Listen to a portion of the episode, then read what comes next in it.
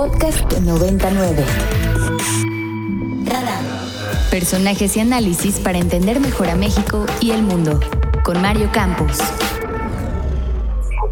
Andrómeda Valencia, eh, psicóloga, a quien me da mucho gusto saludar. Andrómeda, ¿qué tal? Muy buenos días. Hola, ¿cómo estás? Buenos días, un saludo a todos. Oye, pues eh, ya estábamos estresaditos con el tema de la pandemia y ahora le agregamos el temblor de ayer y me parece que es una buena oportunidad para revisar estos temas de los que a veces hablamos poco en medios y que tienen que ver con, pues, con la salud mental, con cómo estamos. Y, empezaría por, por preguntar, pues, ¿qué sabemos hoy de los efectos que han tenido estas semanas de aislamiento? Unos que la han podido guardar con mayor disciplina, otros que han tenido que salir por necesidades económicas. Pero ¿qué ha significado estar así a lo largo de estos meses?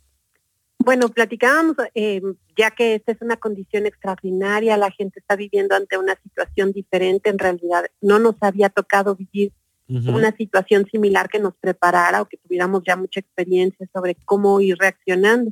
Otro factor muy importante es que una gran cantidad de mexicanos tiene cierta vulnerabilidad a presentar indicadores de problemas de salud mental que pueden ir desde leves hasta condiciones de salud mental complicadas, sobre todo en nuestro país, ansiedad y depresión como los más importantes. Entonces, ya llegamos a esta situación de la pandemia con cierta vulnerabilidad, cierto riesgo. Empezamos esta situación del aislamiento social, de la cuarentena, etcétera, y pues algunas de estas situaciones se exacerban precisamente por el confinamiento, por la falta de interacción social o bien porque en muchos casos también hay problemas dentro del espacio donde nos estamos resguardando, es decir, dificultades dentro de la familia. Andrómeda, buenos días, la saluda Ricardo García. Em, ¿Qué recomendaciones le podría dar a las personas que nos escuchan sobre cómo lidiar con el estrés? Porque creo que si bien es extraordinario el estrés que estamos enfrentando en, en esta época, pues al mismo tiempo todos los días nos enfrentamos a situaciones estresantes, pero creo que lo importante es cómo lo afrontamos. Bueno, aquí un factor muy importante y que tiene que ver con el evento que nos sucedió ayer es que ya estamos también habituados o podemos empezar a tener rutinas o ciertos hábitos que nos ayuden a manejar y enfrentar mejor el estrés. Para la cuestión del confinamiento, algo que es muy recomendable, que se ha que funciona bien, es que tratemos de mantener una rutina, por supuesto con sus ajustes, pero sobre todo cuidando hábitos para dormir, para despertar y para la alimentación, que son los fundamentales porque también impactan tus emociones. En ese sentido, por ejemplo, ¿qué, qué actividades eh, son recomendables? Yo me acuerdo que este tema de tener una rutina se planteaba desde el principio como una, como una cosa que nos da orden, que nos da cierta estructura, pero ¿qué otro tipo de actividades podemos realizar que nos ayuden a manejar mejor y que de paso ayudan a, reducir pues, los conflictos que se viven dentro de las casas de pronto, pues cuando los niveles de, tensión de todo el mundo andan por las nubes y entonces los conflictos estallan a la menor provocación. Bueno, tener también una actividad individual, mm. un espacio aunque sea dentro de la casa y no estamos hablando de casas grandes donde te tengas que ir a una, a una ala de la casa o a otra, sino simplemente tener espacios donde tú puedas hacer actividades de forma individual. Para los más chicos de la casa esto estaba muy ligado a las actividades escolares o para los ya adolescentes actividades con sus amigos, videollamadas, pláticas, juegos a distancia. Para los más grandes esto también implica un tiempo para actividades individuales como puede ser la lectura, como puede ser la, la propia actividad física.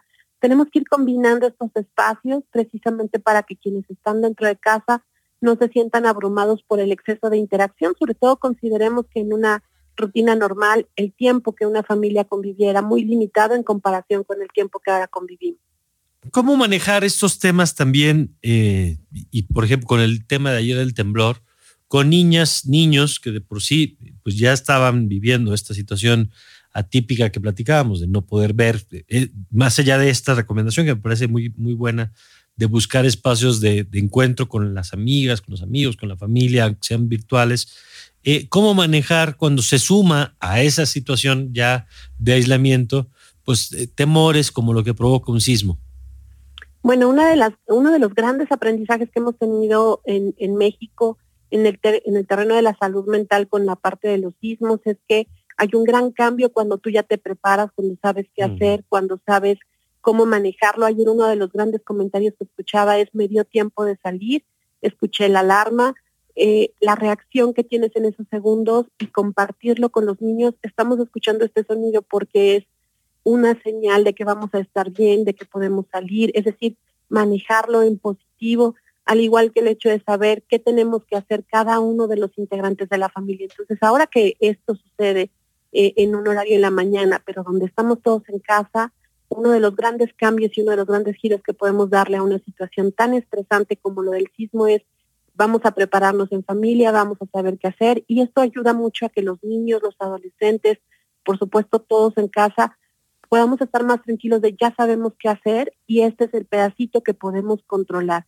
No sabemos cuándo suceda un sismo, no sabemos de qué magnitud, pero el gran cambio que ha tenido la sociedad mexicana es que ahora estamos preparados y sabemos mucho mejor qué acciones debemos tomar.